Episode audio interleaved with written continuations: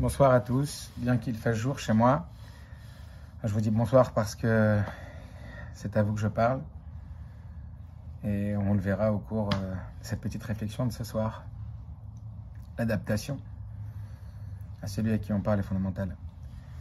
Donc, comme je disais, bonsoir à tous. C'est un grand Chazak Baruch Rav Raskin qui se donne tant corps et âme pour pouvoir euh, aider, euh, motiver toute sa Keila, la grande Keila de Montréal et en particulier de Côte-Saint-Luc, je crois.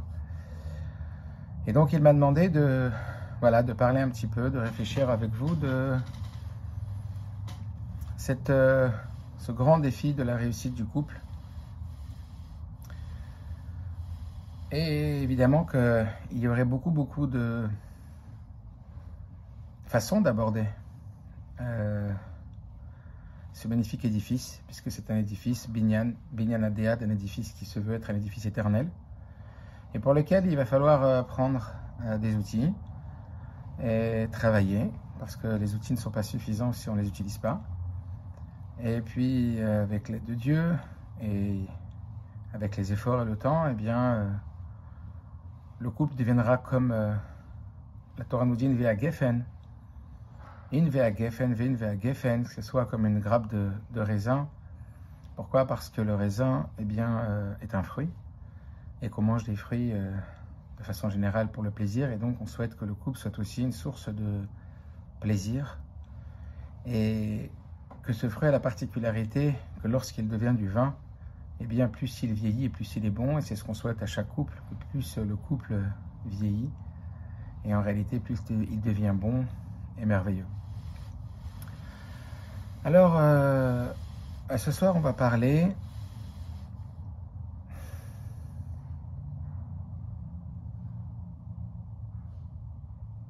de la responsabilité du bonheur. Qui est responsable de son bonheur? Alors, il y a quelque temps a circulé un WhatsApp euh, qui relatait euh, une conférence qui avait lieu dans une université de Californie. Et lors de cette conférence, donc, euh, a été posée la question dans l'assemblée à une femme en lui demandant est-ce que votre mari vous rend heureux? Alors cette femme a largement répondu en disant que non, son mari ne la rendait pas heureuse parce qu'elle était responsable de son bonheur. Oui, elle avait vécu toute sa vie euh, dans le bonheur avec son conjoint, mais c'est justement parce qu'elle n'avait pas attendu que son mari la rende heureuse. Alors, je ne dis pas que je suis d'accord avec ce texto, ni le contraire non plus, mais c'est juste un premier élément de réflexion. Qu'est-ce que vous en pensez? Qu'est-ce que vous dites? Cette dame dit, ben, si je fais dépendre mon bonheur de l'autre, euh, c'est terrible. Parce qu'en réalité, cette personne sera, je deviendrai peut-être dépendante affective, cette personne sera euh, celle qui décidera de m'appuyer de mon beau temps intérieur, quelque part, euh, je perds mon pouvoir. Mon pouvoir vient entre ses mains. Alors, euh, c'est un petit peu sur ça qu'on va réfléchir et qu'on va peut-être mettre les choses un petit peu plus euh, en ordre. Comprendre quel est l'équilibre, qui est le bon et comment le trouver au sein du couple et au sein des besoins fondamentaux dont chaque être humain est composé. Alors évidemment, commencer par euh, de la Torah, commencer par la parole divine, parce que c'est au travers la divinité et l'expression de la divinité dans la Torah que nous pouvons ensuite nous-mêmes, euh, on va dire, nous imprégner et pouvoir essayer de discerner les bons chemins. Lorsqu'on regarde euh, la Torah et on se demande, en réalité, à Kadosh Baruch Dieu, qu'est-ce qu'il nous dit du couple?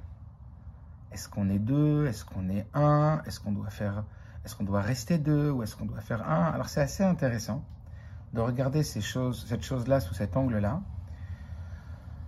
euh, l'angle de savoir deux ou un, deux en un, deux un, c'est d'où le titre deux en un, et d'autres explications aussi. Eh bien, euh, on nous dit qu'Akadosh Borou, il a d'abord créé l'homme et la femme comme une seule et unique entité comme un. C'était une seule âme, qu'il a subdivisé dans deux corps. et qui l'a fait donc grandir dans deux familles complètement distinctes, avec évidemment euh, des natures différentes l'une de l'autre, des, des, valeurs différentes, une éducation différente, etc. etc. Je ne vais pas m'étendre, mais euh, chacun a son propre système avec lequel il a été conçu. Et puis un beau jour, eh bien, euh, à ces deux âmes qui ont été dissociées, bonne nouvelle, eh bien, on leur dit, ça y est, vous vous retrouvez. Et c'est justement la raison pour laquelle le rabbi demande, pourquoi est-ce qu'on se réjouit tant à un mariage? Alors évidemment, il y a plusieurs réponses, mais l'une d'elles que, le rabbi nous donne, c'est parce que c'est les retrouvailles. Vous savez, comme quand vous avez perdu quelqu'un de vue depuis bien bien longtemps et puis que vous la retrouvez, waouh, ça fait super plaisir. Un ami avec qui on a grandi en classe, on était, on a partagé notre enfance ou une partie de notre enfance, et puis ça fait longtemps qu'on l'a pas vu et puis qu'on le revoit. Waouh, quelle simcha, quelle joie. Eh bien, c'est une des raisons pour laquelle le couple, au moment du mariage, fait une grande, grande, grande simcha, une grande joie, se réjouit énormément parce que c'est les retrouvailles. Donc, c'est les retrouvailles de, euh, des deux qui ne font qu'un. Euh, bon, il y a d'autres raisons aussi, par exemple celle de dire que, eh bien, c'est aussi une condition euh, sine qua non que d'insérer la simcha euh, dans les couples, euh, comme le rabbi l'explique dans un, discours chassidique où il demande pourquoi dans les brachot, des cheveux brachot, on dit Asher bara sason besimcha chatan vekala, que Dieu a d'abord créé la joie avant de créer le chatan et la kala, alors que la raison pour laquelle on se réjouit lors d'un mariage, c'est parce qu'il y a chatan kala, et donc la simcha aurait dû venir euh, suite au chatan et la kala et pas avant. Mais la raison, c'est parce que justement, le chatan et la kala, ils sont tellement différents des systèmes tellement différents, celui de l'homme et celui de la femme. Ça ne va pas être le, débat de ce soir, mais en tout cas, euh, il y a tellement de différences euh, qui font qu'il est tellement difficile de les associer, et pourtant c'est bien là le but. Et bien que, comme on sait, la simcha a un pouvoir. La simcha, elle est pour. La simcha, elle réussit à dépasser les limites, à dépasser ses propres limites. Et c'est un petit peu l'un des défis du couple. Et donc, c'est la raison pour laquelle, pour pouvoir s'unir avec son contraire, s'unir ne veut pas dire. Donc l'unité, c'est pas l'uniformité. L'unité, c'est justement pas quand on se ressemble, c'est quand on est différent, mais que malgré tout, on s'unit pour atteindre justement comme deux morceaux de puzzle cette complémentarité. Eh bien, euh, pour cela, il faut toujours introduire avec un, pouvoir, un pouvoir qui est celui de sortir de soi, de se dépasser. Et ce pouvoir-là, c'est la simcha, comme la Gemara le dit dans Kedushin, simcha pour geder, la joie briser les limites. Donc c'est déjà un indice important de savoir que euh, la simcha, la joie, n'est pas une conséquence, mais une cause.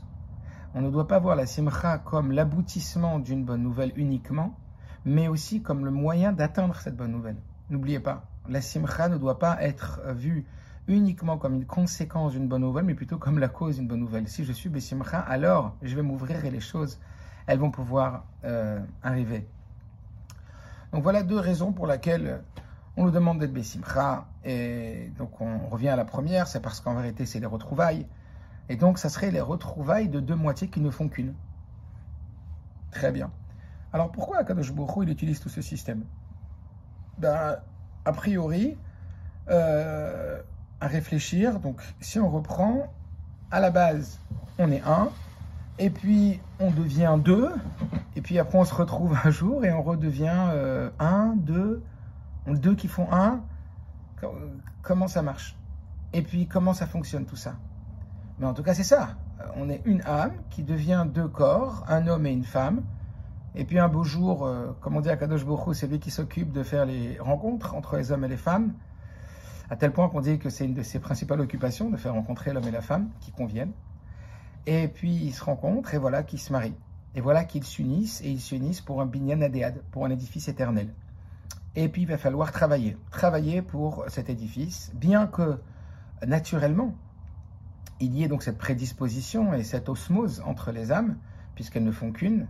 Euh, il n'empêche qu'il va y avoir, euh, comme dans chaque mitzvah, dans chaque euh, opération spirituelle, puisque le mariage est bien une opération spirituelle et un, un objectif et une mission de réussite spirituelle, une attente que Dieu a de nous pour réussir ce mariage.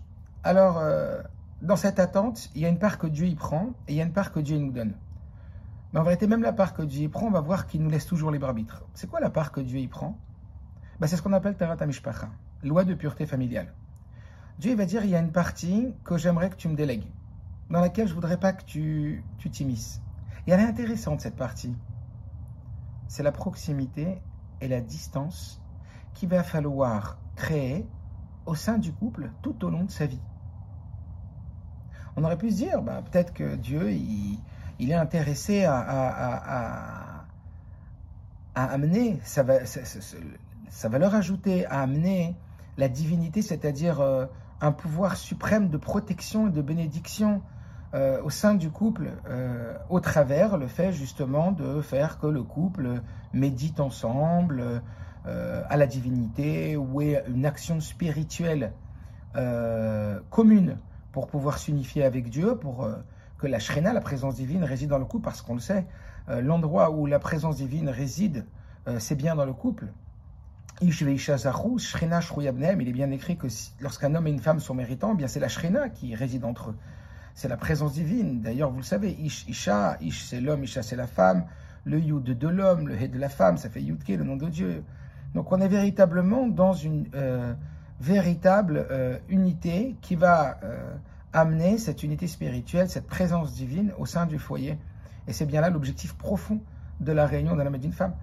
Alors comprendre comment, euh, ou plutôt dans quelle mesure Dieu décide de d'offrir sa présence.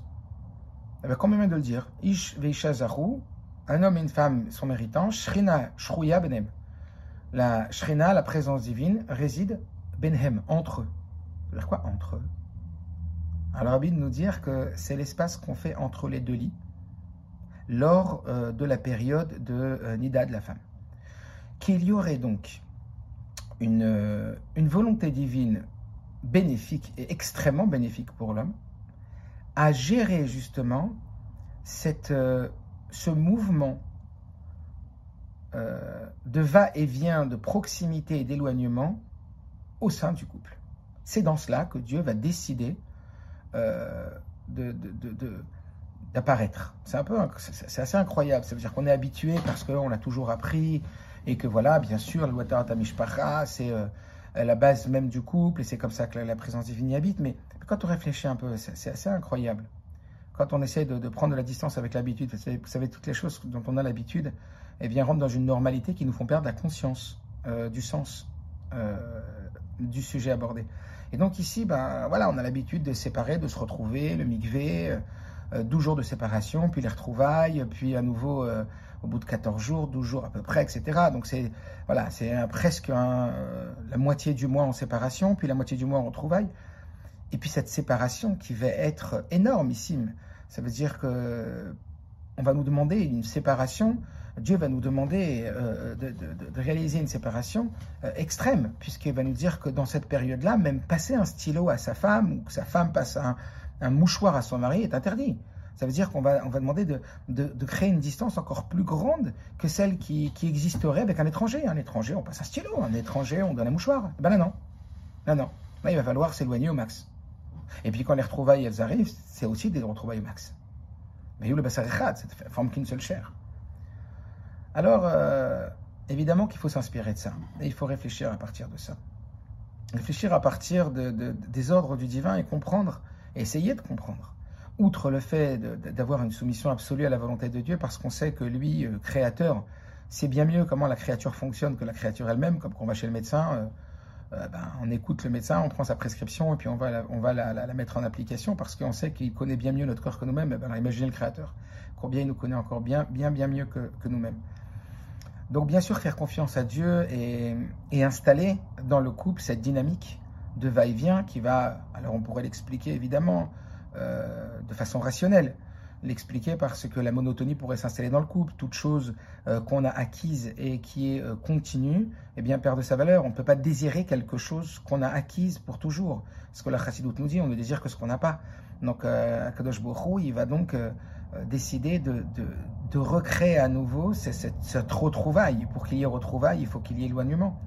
Mais euh, ce qui est intéressant, c'est de, c'est de regarder, en tout cas, ce qui, le point sur lequel j'aimerais qu'on réfléchisse, c'est justement euh, cette volonté de Dieu de passer euh, de façon mensuelle de cette étape où on est deux, puis on est un, puis on est deux, puis on est un, puis on est deux, puis etc. etc. Vous voyez? Et que quelque part, ça serait la, le bon équilibre, ça serait la bonne mesure, ça serait la, le, système qui nous permettrait de créer un binyan que cet édifice il soit éternel. Alors, en y réfléchissant un petit peu, et c'est juste une invitation que je fais ce soir, à réfléchir dans ce sens. Après, avec grand plaisir, vous pourriez me donner euh, vos réactions et vos idées sur euh, la façon dont je vais aborder les choses.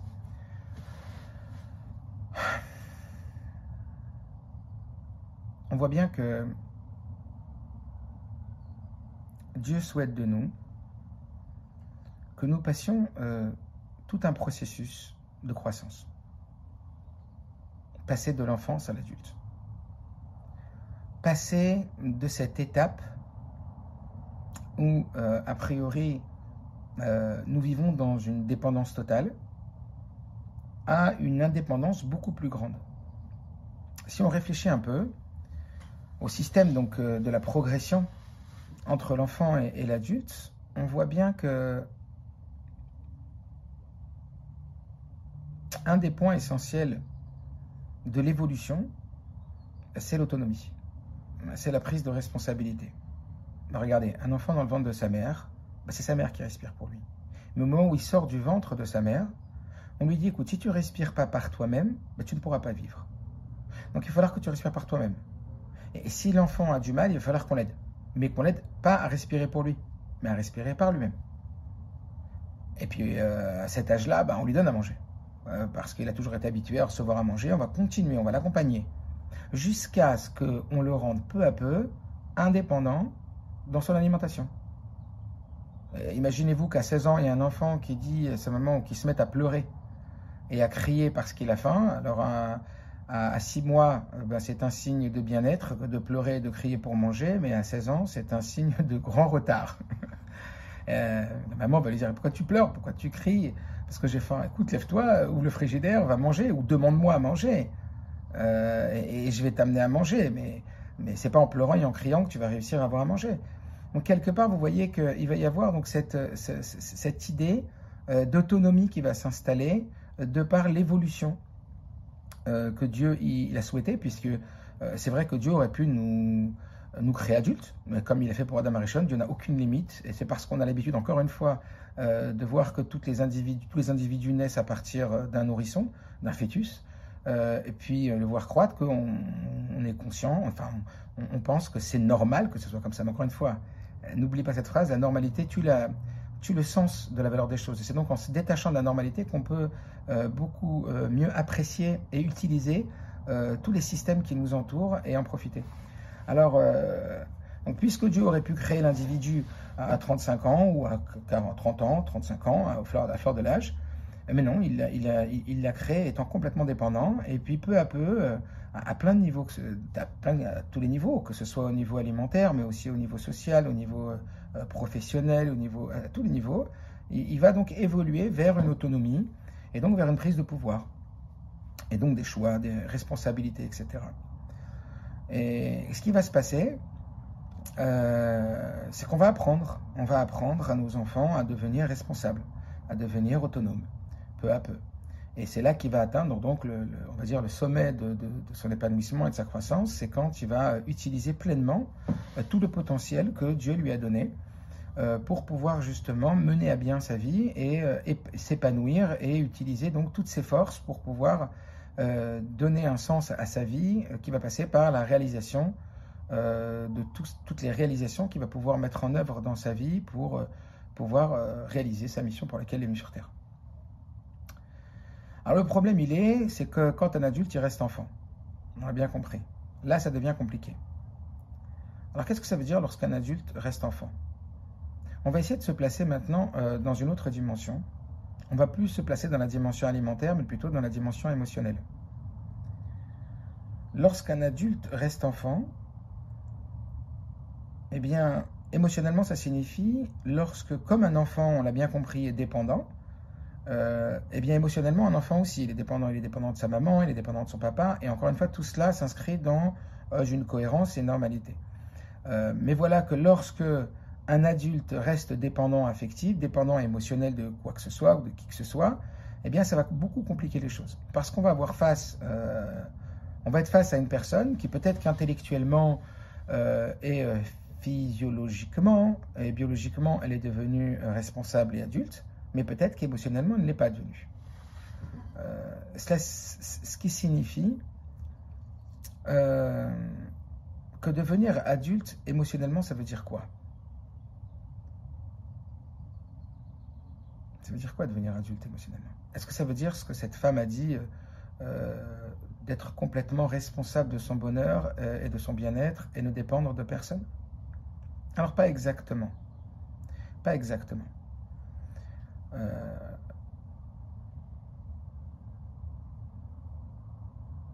dans le, système de l'enfant, on va voir deux points. Et on va après l'appliquer, on va après l'appliquer au système émotionnel. Dans le système de l'enfant, il y a euh, cette incapacité d'exprimer son besoin et peut-être même cette honte ou cette gêne d'être tellement dépendant de, ses parents ou de ses éducateurs. Et donc, quelque part, puisque je ne sais pas exprimer mon besoin, euh, en tout cas avec des mots, bah, je risque de l'exprimer avec des cris, avec de la violence, euh, parce qu'on ne m'entend pas, parce que je n'arrive pas à me faire comprendre. Et donc, je vais attaquer. Alors euh, ça, ça va être les cris d'un enfant, les pleurs d'un enfant, vous comprenez? Euh, Alors qu'un adulte, lui, lorsqu'il va devoir, il va vouloir exprimer quelque chose, il a besoin d'exprimer quelque chose, il va y aller avec des mots, il va y aller avec du sens, il va pouvoir exprimer ce qu'il a besoin. Ça, c'est la première différence. La deuxième différence, ça va être que l'enfant relie tout à lui. Lorsque papa et maman vont bien, c'est grâce à lui. Lorsqu'ils ne vont pas bien, c'est à cause de lui. Parce que naturellement, un enfant se sent être le centre du monde. Tout ce qui se passe autour de lui est naturellement lié à lui. Lorsqu'il devient adulte, il est censé euh, avoir pris de la distance et comprendre que eh bien, lui, il a un système et que l'autre, il a un autre système. Et que tout ce qui se passe n'est pas forcément grâce ou à cause de lui. Mais il peut y avoir quelque chose qui se passe complètement indépendamment de lui. Donc retenez bien ces deux points, ces deux différences qu'il y a entre un enfant et un adulte. Maintenant, allons voir du côté du nourrissement émotionnel. Alors, on a parlé du nourrissement euh, physiologique, et je vais vous donner un petit exemple pour essayer de les comparer. Imaginez-vous un couple à qui on demande de faire une expérience, et puis ils vont très bien, ils s'entendent très très bien, ils sont très heureux, euh, chacun contribue au bien-être de l'autre, chacun est épanoui, tout va bien. Et puis on les met dans une salle, et puis on leur dit, euh, bon maintenant vous allez attendre, vous allez attendre qu'on vous amène à manger ou à boire. Et puis la nuit va passer, la matinée va passer, bah, ça commence à creuser, et puis on a très soif, et puis rien à boire, et puis rien à manger, et puis on ne peut pas sortir, ça devient un peu agaçant. Et puis ça s'endort. Alors voilà que le couple s'endort, et à ce moment-là, on profite pour rentrer dans la pièce et puis mettre un petit verre d'eau. Et puis on ressort sur la pointe des pieds, on ferme la porte à double tour, et on sonne. Et là, hop, le couple se réveille. Et là, lorsqu'il se réveille, il voit un verre d'eau. Oula, ils ont très très soif tous les deux. Doudou, bah, le mari, Machabed et Ishto Termigoufo, évidemment, c'est un gentleman. Il va donner du kavod à sa femme plus qu'à son propre corps, donc il va dire à son épouse, écoute très cher, euh, bois, bois ma femme, tu es plus fragile que moi, tu es plus faible que moi, évidemment tu dois boire. Euh, sachez-le, un homme, il a toujours besoin vis-à-vis de son épouse de se sentir un prince et de se sentir euh, être celui qui pourvoit au bien-être de sa femme. Et c'est ce qu'il adore. Quand une femme dit à son mari, écoute, tu me rends la femme la plus heureuse de la terre, ça y est, on la nourrit. Alors le mari donne la boire à sa femme, sa femme dit mais toi aussi, tu as besoin de boire, viens on partage, non, non, non, non, bois tout, bois tout. Et voilà que la femme va boire les trois quarts du verre et puis elle va laisser un quart euh, pour le mari en disant comme rafraîchis-toi le gosier, bois quelque chose quand même. Et il va boire. Après, évidemment, qu'elle ait bu, c'est trois quarts du verre.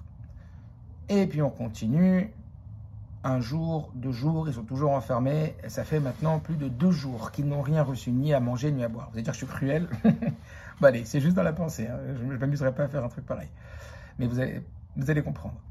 Et voilà qu'au bout de deux jours, ils sont épuisés. Vous avez vu à la fin du Yom Kippour comment on est? Là, imaginez multiplié par deux. Épuisés, pas de crotte, plus de force, affamés, assoiffés, avec des besoins alimentaires waouh, qui nous ramène à un système très primitif. Et puis voilà, ils dorment, et on rentre dans la pièce, et on pose un petit bout de gâteau, et on ferme la porte, et on sonne. et bien alors là, c'est pas beau à voir. c'est pas beau à voir ce qui va se passer. Qu'est-ce qui se passe? Pourquoi ça devient aussi, aussi cruel, si violent? Mais Parce que les besoins essentiels n'ont pas été nourris depuis longtemps. Et donc très très affamés. Et ce qui se passe, c'est que quand on est très très affamé et qu'on a des besoins qui ne sont pas du tout nourris, eh bien, ça devient beaucoup plus compliqué de donner une place à l'autre. Alors imaginez-vous imaginez pardon, maintenant reporter cet exemple dans ce qu'on a appelé les besoins alimentaires, dans les besoins émotionnels. L'humain est fait de telle sorte qu'il a, oui, des besoins émotionnels. Et ces besoins émotionnels sont aussi puissants, si ce n'est plus, que les besoins alimentaires. Ne croyez pas qu'un enfant a de forts besoins émotionnels et qu'un adulte n'a pas de besoins émotionnels. Un adulte a tout autant de besoins émotionnels qu'un enfant. La différence qu'il y a entre un adulte et un enfant, c'est qu'un enfant n'est pas à même de nourrir ses propres besoins émotionnels. Il n'est pas à même d'aller chercher différentes sources, si ce n'est que ses parents, pour aller nourrir ses besoins émotionnels. Il n'a donc pas d'autonomie. Il n'a pas la possibilité, il, manque de pouvoir pour nourrir ses besoins. C'est ou ses parents qui nourrissent ses besoins, ou ils ne sont pas nourris. Et ça crée ce qu'on appelle, je ne vais pas rentrer dedans maintenant, les blessures émotionnelles, etc. Donc, si vous voulez, un, un adulte, comprenez bien, a les mêmes besoins, et si ce n'est plus, parce que lorsqu'il grandit, ben, ses besoins grandissent aussi, a les mêmes besoins émotionnels qu'un adulte, qu'un enfant, pardon, à la différence Petit 1, reprenez les deux différences qu'on a pris tout à l'heure entre l'enfant et l'adulte. Petit 1, eh bien, c'est que l'enfant euh, a énormément de mal à exprimer son besoin, et donc il va l'exprimer comme il a de, l'incapacité à l'exprimer au travers les mots, et puis qu'il a très très honte parce qu'il n'a que ses parents. Euh, alors il va se mettre à crier, à pleurer ou à bouder. Voilà, toutes les, toutes les expressions, on va dire, des enfants ou de s'insurger contre ses parents, les rendant coupables et responsables, puisqu'il n'y a que toi qui peux nourrir mon besoin, donc c'est à cause de toi que je souffre, c'est à cause de toi que je suis malheureux, etc. Allez voir l'adolescence. Et puis quand on devient adulte émotionnellement, on se dit, oulala, là là, alors je sais que j'ai des besoins émotionnels, c'est vrai, mais je suis devenu adulte. Et je suis devenu adulte émotionnellement. Ça veut dire quoi, je suis devenu adulte émotionnellement? Ben, Il y a une part de moi qui est devenue responsable, une part de moi qui est devenue autonome. Je sais que ce sont mes besoins, et qu'il n'y a pas que toi qui peux nourrir mes besoins et puis que je peux les demander, ces besoins. Donc par exemple, plutôt que de euh, d'invectiver, de critiquer, de moraliser, de reprocher à l'autre, tu ne me nourris pas, tu ne me nourris pas, tu me fais mal, tu ne m'as pas donné ce que j'avais besoin, ben, peut-être que tu vas arrêter d'être victime de ton malheur et tu vas devenir responsable de ton bonheur. Peut-être qu'on va sortir de la victimisation et de la dépendance absolue et qu'on va choisir la responsabilité. Peut-être que c'est pas que à cause de l'autre ou que grâce à l'autre. Oh, c'est le deuxième point. Le deuxième point, c'était le suivant. C'était tout est autour de moi. Si elle ne me donne pas ou si il ne me donne pas ce dont j'ai besoin, c'est parce qu'il ne le veut pas. Hein? Si tout tourne autour de moi, c'est que parce qu'il m'aime qu'il me donne, ou parce qu'il ne m'aime pas qu'il ne me donne pas. Un enfant, quand on va lui, il va nous demander quelque chose, et puis qu'on va lui dire, euh, je peux pas, non, non. L'enfant, il va pas entendre, non, je ne peux pas te donner ce que tu demandes, mais non, je ne veux pas. L'enfant va entendre non, je ne t'aime pas. Quand vous dites non à un enfant, prenez soin de dire à l'enfant, tu sais, je t'aime et je veux ton bien. Je ne dis pas non à toi, je dis non à ton besoin. Et ce n'est pas parce que je t'aime pas que je dis non, c'est parce que je t'aime. Ou parce que je ne peux pas, mais pas parce que je ne veux pas. Alors on va l'habituer à rentrer donc dans, ce, dans, cette double réponse à ces, deux, à ces deux sujet qu'on a, qu'on a évoqué maintenant dans la différence entre l'enfant et l'adulte, où on voit bien lui montrer que ce n'est pas tout que à cause de lui ou que grâce à lui. Ça veut dire que j'ai aussi un système. D'accord euh, Vous êtes de la communauté de Rav Raskin et on le félicite encore pour tout ce qu'il fait. Euh, imaginez-vous que euh, Rav Raskin vient de vous voir et vous dites voilà, pour le Betrabad, on veut agrandir, on a une péoula extraordinaire, on veut 100 000 dollars. Est-ce que tu pourrais me donner 100 000 dollars pour le Betrabad Ah non, Rav Raskin. Mais, non pas parce que je ne t'aime pas, non pas, parce que je ne valorise pas ton travail, parce que je ne les ai pas.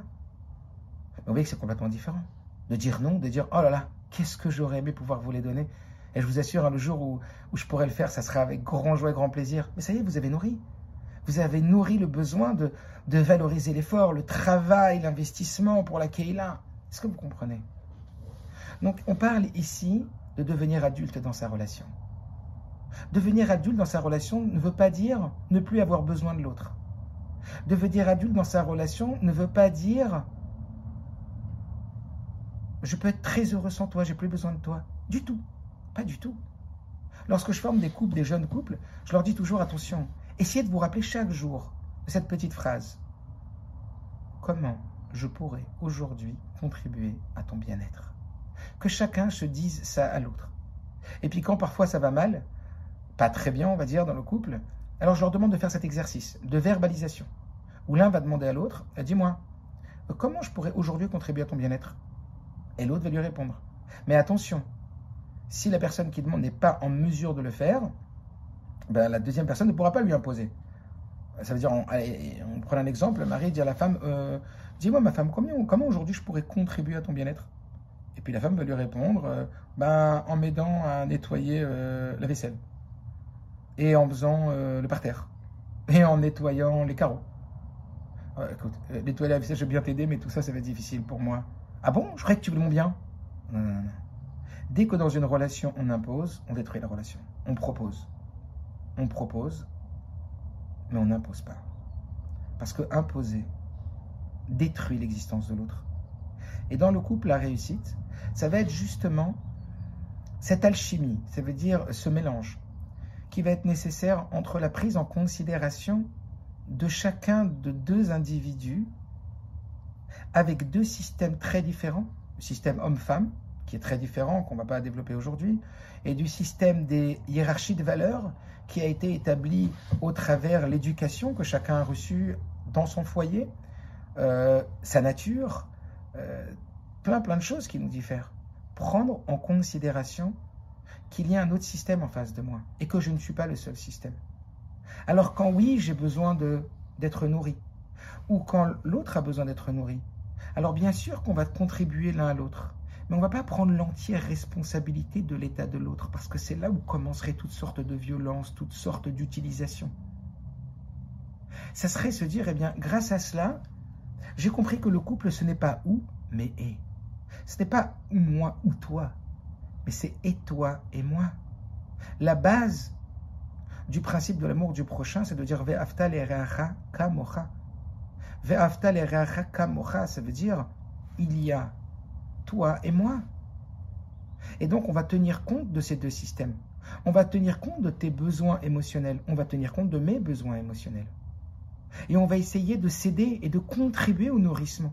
Mais si en vérité, je repose toute ma nourriture émotionnelle sur toi, et que toi en face de moi, tu n'es peut-être pas maintenant en mesure pour X raisons, qui n'ont peut-être rien à voir avec moi, mais si j'ai tout misé sur cette nourriture émotionnelle que tu vas me donner, ben on va se retrouver dans la pièce avec deux jours sans manger un morceau de gâteau qui arrive. Quand, en particulier, les deux, ils sont très très fins. Est-ce que vous comprenez?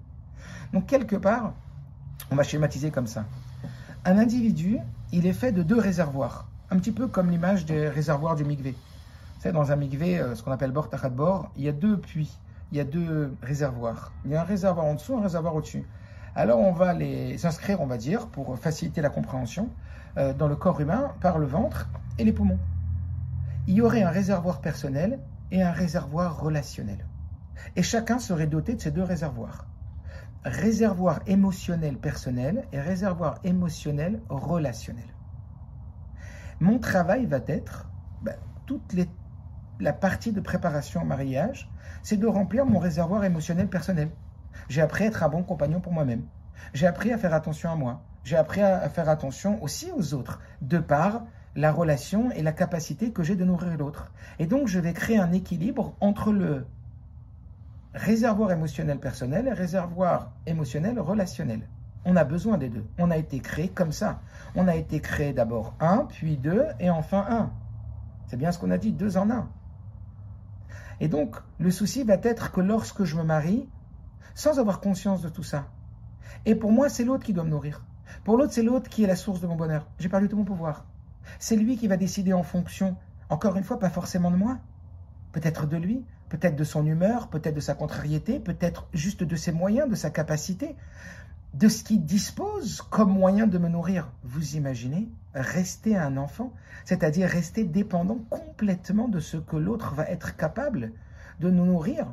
Et après, au travers l'interprétation qu'on risque d'en faire, ah, il ne veut pas me nourrir, ah, il ne veut pas me donner. Ouh là là, c'est très dangereux parce que là, on va rentrer, oui, dans cette ultra-sensibilité qui va faire qu'on va faire porter la responsabilité totale de notre besoin de, de, nourriture émotionnelle qui va créer notre équilibre intérieur et notre état d'âme dans les mains de l'autre, on risque de le rendre terriblement coupable. On risque de l'attaquer. On risque de rentrer dans le tu. Vous savez, quand on passe du jeu au tu, je tue, ça a deux sens.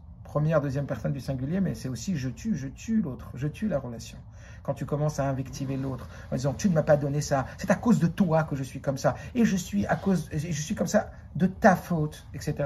N'oubliez jamais cela. L'autre est responsable de ce qu'il fait, mais nous sommes responsables de ce qu'on en fait. Tu es responsable de ce que tu fais, mais je suis responsable de ce que j'en fais. C'est-à-dire qu'il va falloir trouver cet équilibre entre le 2 et le 1. Cet équilibre entre euh, et cet équilibre entre cette prise de responsabilité de ses propres besoins émotionnels, qui est donc apprendre à remplir son réservoir personnel, faire attention à soi, être un bon compagnon pour soi, se dire que quand l'autre ne peut pas me nourrir, ce n'est pas forcément parce qu'il ne veut pas nourrir ou parce qu'il ne m'aime pas, mais peut-être tout simplement parce qu'il ne peut pas à la dose dont j'ai besoin ou au moment où j'ai besoin. Alors savoir lui demander, apprendre à lui demander, bien sûr, apprendre à se nourrir par le réservoir émotionnel relationnel, bien sûr, mais pas que. Mais et créer cet équilibre, savoir que, eh bien, si l'autre n'arrive pas à ce moment-là à nourrir mon besoin, j'ai encore euh, des recharges. J'ai appris à me nourrir moi-même. J'ai appris à avoir un équilibre personnel. Mon équilibre ne repose pas sur l'autre. Parce qu'imaginez, si chacun repose sur l'autre dans son équilibre, il suffit que l'un ait une faille à un moment et tout va s'écrouler. Alors que le but étant non pas d'être interdépendants l'un de l'autre, mais d'être complémentaires, comme on l'a dit au début, comme deux morceaux de pulse qui n'en font qu'un. La complémentarité de ces deux âmes. Et c'est la raison pour laquelle, au début, Akadosh Boro nous crée un, puis il nous dissocie en deux moitiés pour que ces deux moitiés apprennent à tenir sur leurs deux pieds. Et pas seulement sur leurs deux pieds physiquement, mais sur leurs deux pieds émotionnellement. Que chacun soit construit. Alors si la construction n'a pas été faite avant le mariage, eh ben, elle se fait pendant le mariage. Et c'est ça qui va nous rendre adultes c'est-à-dire créer une relation d'adulte. Cette relation d'adulte, ça va être justement sur les deux points qu'on a cités tout à l'heure. Évidemment, c'est euh, pas exhaustif c'est très limité. Euh, il y en a beaucoup d'autres à développer, mais bon, là, on n'a pas beaucoup de temps, c'est presque fini maintenant. Euh, mais c'est de savoir que euh, je vais apprendre, je vais apprendre à m'alimenter moi-même dans mes besoins émotionnels et ne pas faire dépendre toute cette nourriture émotionnelle de l'autre, mais aussi permettre à l'autre de le nourrir, et ça euh, d'une façon adulte et pas d'une façon en enfant, d'une façon enfant, pardon. L'enfant, c'était celui qui, lorsqu'il n'avait pas cette émotion, il se sentait tellement vide et tellement perdu, euh, tellement dépendant de ses parents qu'il allait la demander jusqu'à crier, pleurer, euh, être en souffrance profonde en pensant qu'il n'avait aucun, aucune force, parce qu'il n'est pas encore en mesure, il est très dépendant, il est très fragile, il n'a pas les mots, et il n'a pas non plus cette autonomie qui va être celle de l'adulte. Alors que pour devenir adulte émotionnellement, on va donc justement se construire en sachant qu'on a maintenant, oui, un adulte en nous, euh, comme on a dit, moi est à l'élève, qu'en vérité le moi, le cerveau, c'est un petit peu les parents et les émotions, c'est les enfants. On va s'occuper de son cœur, on va s'occuper de ses besoins. On sait être euh, suffisamment en mesure de pouvoir nourrir ses besoins émotionnels personnels lorsque l'autre n'est pas en mesure de le faire. Et c'est ça qui va en vérité pérenniser et assainir la relation euh, d'une façon dont on a, expliqué tout à l'heure. Je ne suis pas responsable de ton bien-être, mais je viens pour contribuer à ton bien-être. C'est une contribution et non pas une totale dépendance euh, de la relation à l'émotion. Et grâce à ça, on va réussir justement à trouver cet équilibre. Cet équilibre euh, où on aura beaucoup moins mal si l'autre ne peut pas nous donner. Et on sera plus à faire à reprendre cette émotion euh, en, charge comme un pouvoir qu'on aurait de nourrir cette émotion, non pas pour remplacer l'autre, mais pour euh, euh, affaiblir cette intensité du manque dont on a parlé quand il y avait un morceau de gâteau sur la table depuis deux jours sans manger, et qui va permettre après de revenir à une relation beaucoup plus sereine, à une relation beaucoup plus construite, à une relation beaucoup plus équilibrée, d'abord à l'intérieur de soi, faire la paix entre soi et soi-même, c'est-à-dire entre son réservoir personnel, émotionnel, son réservoir relationnel, émotionnel, et puis la paix, euh, le shalom entre justement le mari et la femme, euh, qui va justement amener à cette plénitude, parce que le but, encore une fois, comprenez bien, ce n'est pas de trouver celui qui va me rendre heureuse alors qu'avant le mariage, je n'étais pas du tout et que mes besoins n'étaient pas nourris, mais au contraire, une personne avec laquelle je vais réussir à aller encore plus haut, je vais réussir à trouver mon complément parfait, arriver à la perfection grâce à cette unité qui va venir dans le couple. Et donc, comme on l'a vu, ça, ça rejoint un petit peu le système euh, que Akadosh Baruch nous demande euh, dans cette, euh, ce va-et-vient, cette alternance entre la proximité maximum et l'éloignement. Toujours se rappeler qu'il doit y avoir cette, cette, proximité énorme qui est donc ce réservoir relationnel personnel où personne ne va nous toucher autant que notre conjoint, mais en même temps ce réservoir personnel. cette, cette, réussite à la capacité, à la responsabilité, au pouvoir que l'on a de soi-même déjà être bien pour pouvoir être encore mieux avec l'autre. Voilà, donc euh, quelques petits éléments de réflexion euh, donc j'espère qu'ils vont, euh, vont vous servir. pour conclure, des petits points, des petits points qui vont, qui vont un petit peu peut-être clarifier tout ce que j'ai dit et étayer de façon très pragmatique et très concrète. comment faire pour justement arriver à ce mariage adulte, ce mariage entre adultes, ce mariage de la responsabilité et de l'association donc de ces deux réservoirs. Eh bien d'abord, comme on l'a dit tout à l'heure, euh, ne passez pas du jeu au-dessus. Restez dans le jeu. Alors oui, on peut décrire ce que notre conjoint a fait qui nous a déplu. Il s'est passé ça et ça, euh, on était à table, tu m'as parlé de cette façon-là. Eh bien, je vais te dire, je prends la responsabilité de mon émotion, j'étais très peiné. Ben, quand vous restez dans le jeu, vous invitez l'autre. Vous invitez l'autre à vous offrir ce que vous avez besoin maintenant. Euh, j'ai besoin de ton attention, tu sais, j'ai pas passé une bonne journée, euh, on rentre, comment tu vas, tout va bien? Regarde, tu sais, là, tu es devant ton téléphone. Euh, juste, on décrit la situation, on ne reproche pas. Ah, t'as vu, t'es encore devant ton téléphone. T'en as rien à faire de moi. Ça y est. À partir du moment où on attaque l'autre, on, a coupé la, on a coupé la communication parce que quelque part, on a transposé la responsabilité de notre émotion sur l'autre. Et l'autre, pas du tout évident, se sentir attaqué, tout de suite prendre refuge et se refermer sur soi-même. Alors plutôt que de rentrer comme ça, quand on voit son mari ou sa femme sur le téléphone, quand on rentre à la maison, puis qu'on a besoin d'un peu d'attention, eh bien, prendre la responsabilité de lui dire, tu sais, j'ai passé une dure journée et j'aimerais vraiment, j'aimerais bien, ça me ferait du bien que, euh, que tu me regardes et que tu me parles un petit peu. Waouh Eh bien, eh bien là, on l'invite, on demande, on est dans la demande de, et dans la prise de responsabilité de son émotion. Eh bien, encore une fois, plutôt que euh, de critiquer et plutôt que de sermonner euh, ou de manifester son mécontentement, demande plutôt ce que tu as besoin. Prends la responsabilité de ton besoin plutôt que euh, d'investiguer l'autre et, de, le, fracasser par, euh, par tes reproches multiples. Donc plutôt que reprocher, demander. C'est un peu la responsabilité de l'adulte émotionnel. Un deuxième point, c'est de comprendre, comme on l'a dit tout à l'heure, que chacun a son noyau. On est tous des noyaux de, de grands atomes. Et comprendre que si l'autre me dit non, ben, ce n'est pas forcément parce qu'il ne m'aime pas. Euh, mais peut-être parce qu'il ne peut pas. Alors quand on va dire non, on va faire attention. Tu sais, je dis non, euh, c'est pas à toi que je dis non, mais c'est à ta demande. J'aurais bien voulu pouvoir te donner ce que tu me demandes, mais je suis pas en mesure. Mais tu sais, euh, moi je suis toujours attaché à toi. Et puis lui demander à la fin de la phrase, ça va pour toi? Ça va lui montrer qu'il existe toujours. On est toujours dans la relation. On est dans le et, on n'est pas dans le ou. D'accord? C'est pas parce que je ne peux pas te donner que tu disparais. Même lorsque tu ne peux pas me donner, bah, tu existes toujours. Euh, donc toujours être dans le et et pas dans le ou. Et, ça, ça va aussi beaucoup, beaucoup changer les choses, comprendre qu'on a des systèmes différents et des besoins différents. Et puis dernier petit point, euh, ça serait dans la communication. Parfois, euh, des couples parlent des heures et des heures et disent, c'est possible, on n'arrive pas à communiquer, on n'arrive pas à se comprendre, parce qu'on n'arrive pas à sortir de soi, parce qu'on n'arrive pas à comprendre émotionnellement l'autre, parce qu'en vérité, on voudrait que comprendre l'autre au travers son système, mais tant qu'on n'est pas sorti de son système, eh ben, on ne peut pas le comprendre comprendre l'autre au travers son système. Alors je vous dis la petite phrase sur laquelle euh, il est intéressant de, méditer sur la communication. Qu'est-ce que la communication? Ça serait encore euh, toute, euh, toute une réflexion à avoir, de, voilà, un petit moment à méditer comme on l'a fait aujourd'hui, à réfléchir. Mais je vous donne quand même la phrase qui me semble être une phrase bien construite. La communication ne commence que lorsque j'écoute l'autre pour le comprendre et pas pour lui répondre. Et ce non de façon rationnelle mais de façon émotionnelle. Ça veut dire Essayez de comprendre le besoin de l'autre, être à l'écoute du besoin de l'autre. Et cela va tout changer. Parce qu'on peut parler des heures et des heures, mais, mais si on n'essaie pas de comprendre l'autre, on essaie de, de, dire, mais tu dans sa tête, parfois on écoute quelqu'un et on est en train de préparer la réponse. Mais il n'existe pas à l'intérieur de nous. Euh, en vérité, cette idée, elle est complètement représentée par une histoire à propos d'un des Rabbi Dubavitch ou de Samar Sedek, qui disait euh, qu'un un jour on a fait beaucoup boire son secrétaire pour avoir des informations un peu cachées du Tzemar Tzedek. Et il a divulgué que le Tzemar Tzedek s'était changé, alors je ne sais plus exactement le nombre de fois, mais il me semble que c'était ça. Il s'est changé, je crois, 12 fois dans la journée de vêtements. Et les Rassidim étaient très, très, très perturbés. Comment Il s'est changé 12 fois en un jour, mais comment? Euh, C'est incroyable, c'est un rabbi, il n'est pas aussi euh, attaché à ses vêtements. Et donc, un, des Chassid est parti voir le Tzemar Tzedek et lui a demandé Est-ce que c'est vrai que vous êtes changé 12 fois aujourd'hui? Et le Tzemar lui a répondu oui. Et il lui a dit Mais je peux vous demander pourquoi? Il lui dit parce que j'ai reçu en Yeridout six personnes. Yeridout, c'est un moment où le rabbi reçoit une personne dans son bureau euh, pour pouvoir l'aider euh, au fin fond de son âme. Et donc il lui dit, mais pourquoi vous êtes changé douze fois? Il lui dit, parce que j'ai reçu donc six personnes dans mon bureau. Et donc il lui dit, euh, mais quel rapport?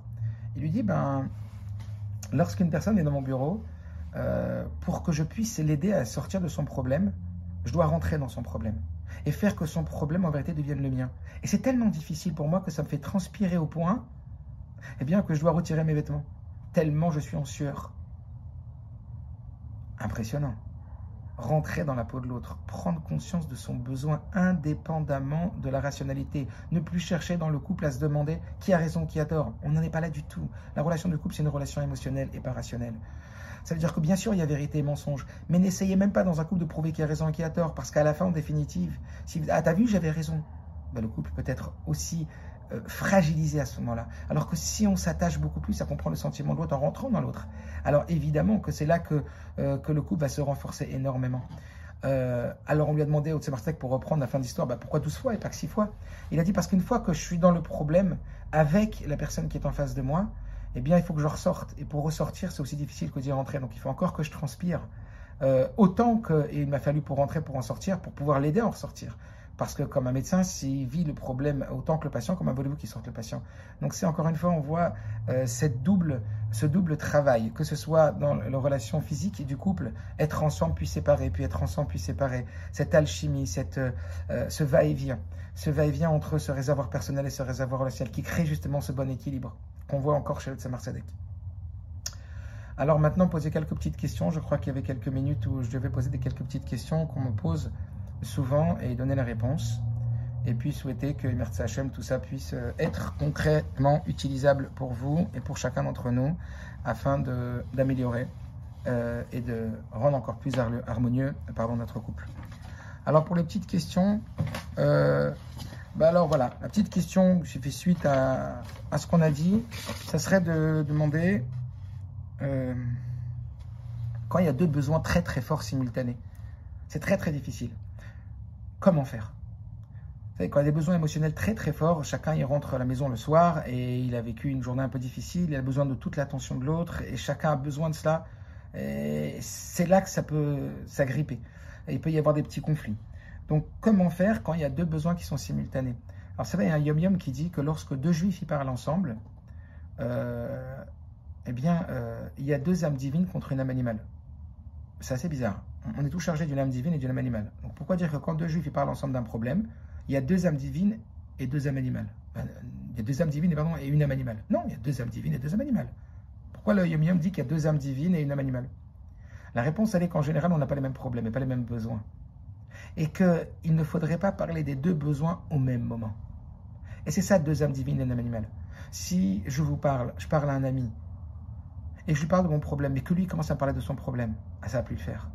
Moi, j'attendais toute son attention. J'attendais qu'on soit deux âmes divines, ça veut dire deux positivités, pour faire face à une négativité. Et quand on va être deux contre ça va marcher. Par contre, si moi je parle de mon problème et lui il parle de son problème, c'est fini, on n'est plus là deux contre. Donc l'idée c'est que quand il y a deux besoins qui sont simultanés, eh bien se dire, tu sais, viens on parle que de toi maintenant. Et on parle de ton besoin. Et on va réfléchir ensemble comment euh, alimenter ce besoin que tu as maintenant, cette attention que tu as besoin. Quand on parle de besoins émotionnels, ça peut être des besoins d'amour, des besoins d'attention, des besoins de respect, des besoins de valorisation, des besoins de compassion, etc. etc. Mais on ne va pas s'occuper des deux en même temps. S'il y a deux besoins simultanés, alors on va s'occuper de l'un. Et les deux vont s'occuper de l'un. Puis à un autre moment, on se dirait après, on s'occupera de moi. Et pour le petit conseil, il vaut mieux s'occuper de l'autre que de s'occuper de soi en premier. Parce que quand on s'occupe de l'autre, après l'autre, il est beaucoup plus à même à s'occuper de, votre besoin à vous. Et puis si on n'y arrive pas, eh ben on se dit, c'est pas grave, temps mort. chacun de son côté, on reprend un peu son, son réservoir relationnel, réservoir personnel, pardon, on va chercher un petit peu de bien-être à l'intérieur de soi, en se demandant, ben voilà, moi je suis aussi le meilleur ami de moi-même, donc je vais m'occuper de moi, je vais faire attention, je vais faire des choses qui me, qui me font du bien, et puis je reviendrai de meilleure constitution à l'autre. Et je vais pas lui jeter tout mon sac sur le dos. Je vais pas lui dire, regarde tout ce que j'ai, alors que l'autre lui aussi, il est très chargé. On va euh, chacun poser ses propres sacs, et puis on va se retrouver un peu plus tard, toujours en se demandant avant de se quitter, est-ce qu'on est OK Tout à l'heure, on se reparle, parce que là, je vois qu'on est un peu sur les dents, toi et moi. Alors on prend un peu de recul, on souffle un petit peu, et puis on, se reparle tout à l'heure quand, on ira mieux, c'est OK pour toi? Toujours c'est OK pour toi, faire exister l'autre. Ça, c'était peut-être une des questions qui reviennent souvent. Alors une autre, euh, question, une autre question qui, qui revient aussi euh, euh, souvent, c'est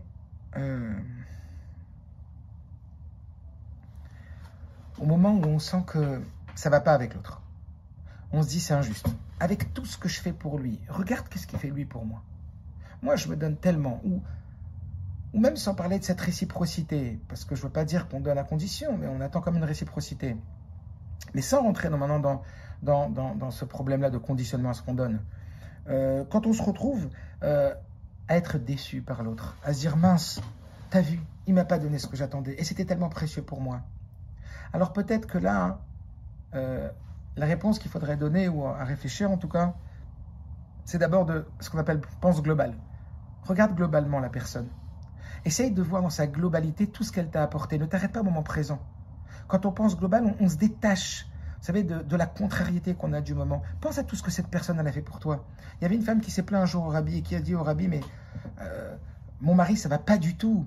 Il ne me nourrit pas du tout. Il est jamais présent. Il n'y a pas d'attention, il n'y a pas d'affection, etc. Et le rabbi lui dit, il me semble à vous entendre, eh bien, que vous avez utilisé pour essayer d'améliorer votre relation dans votre couple, le moussard, ça veut dire la morale. Vous avez essayé de, de, focaliser sur ce qui n'allait pas et de voir ce qui n'allait pas. Alors vous allez maintenant essayer de changer votre fusil d'épaule et plutôt que d'utiliser le moussard, utilisez la chassidoute.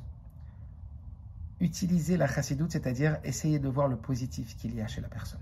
Et en utilisant le positif, vous allez éveiller le positif qu'il y a chez la personne.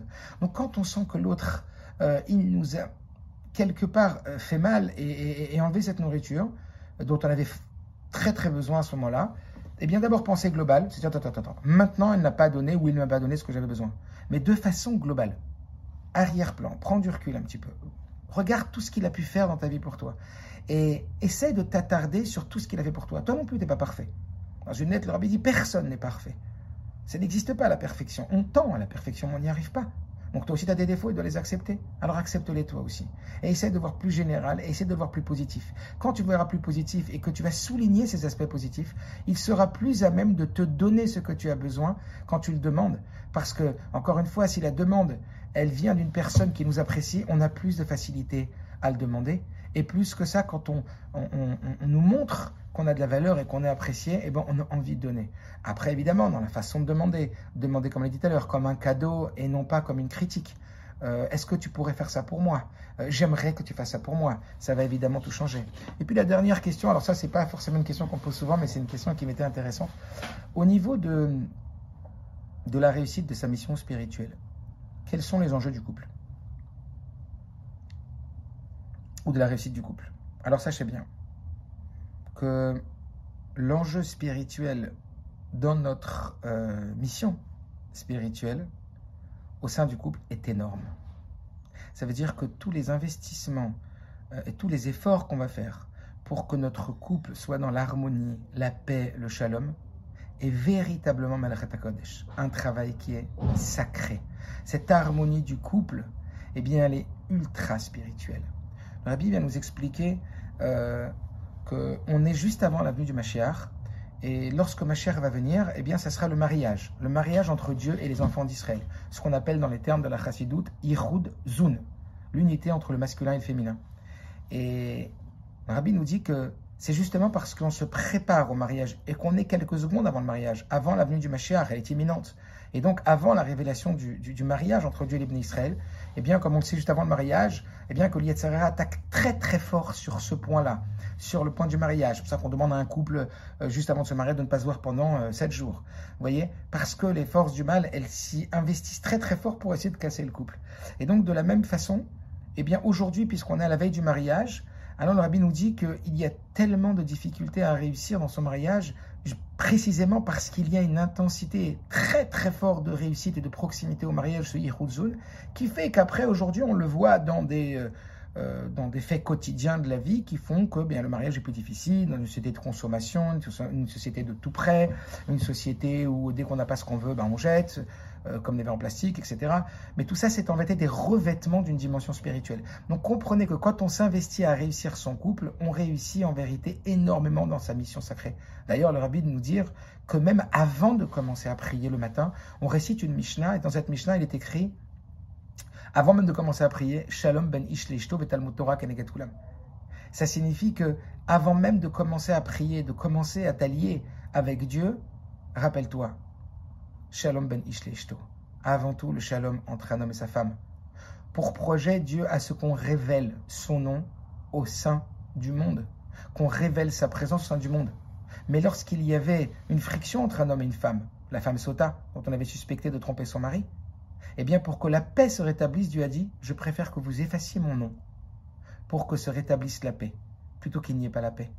Alors, bien sûr que c'est justement en proclamant le nom de Dieu, en respectant les lois de pureté familiale, en faisant ce que Dieu y demande, euh, que nous allons réussir euh, ce merveilleux défi qu'est la réussite donc de la complémentarité du couple et dans son aspiration et dans son niveau le plus haut, c'est-à-dire le niveau spirituel, ce yichud cette unité entre le masculin et le féminin, et que par tous les efforts et que c'est des efforts très agréables, parce que c'est pas parce qu'on dit effort que c'est désagréable, des efforts agréables, des efforts positifs, à contribuer et non pas être responsable euh, au bien-être de l'autre, eh bien que nous allons, merci Hachem, participer à l'élaboration du Beth Amikdash et de la venue imminente de Mashiach. Je vous souhaite à tous une excellente soirée et au plaisir de vous retrouver. Encore une fois, un grand Yeshar un grand Chazak Ravraskin et pour toutes ces actions.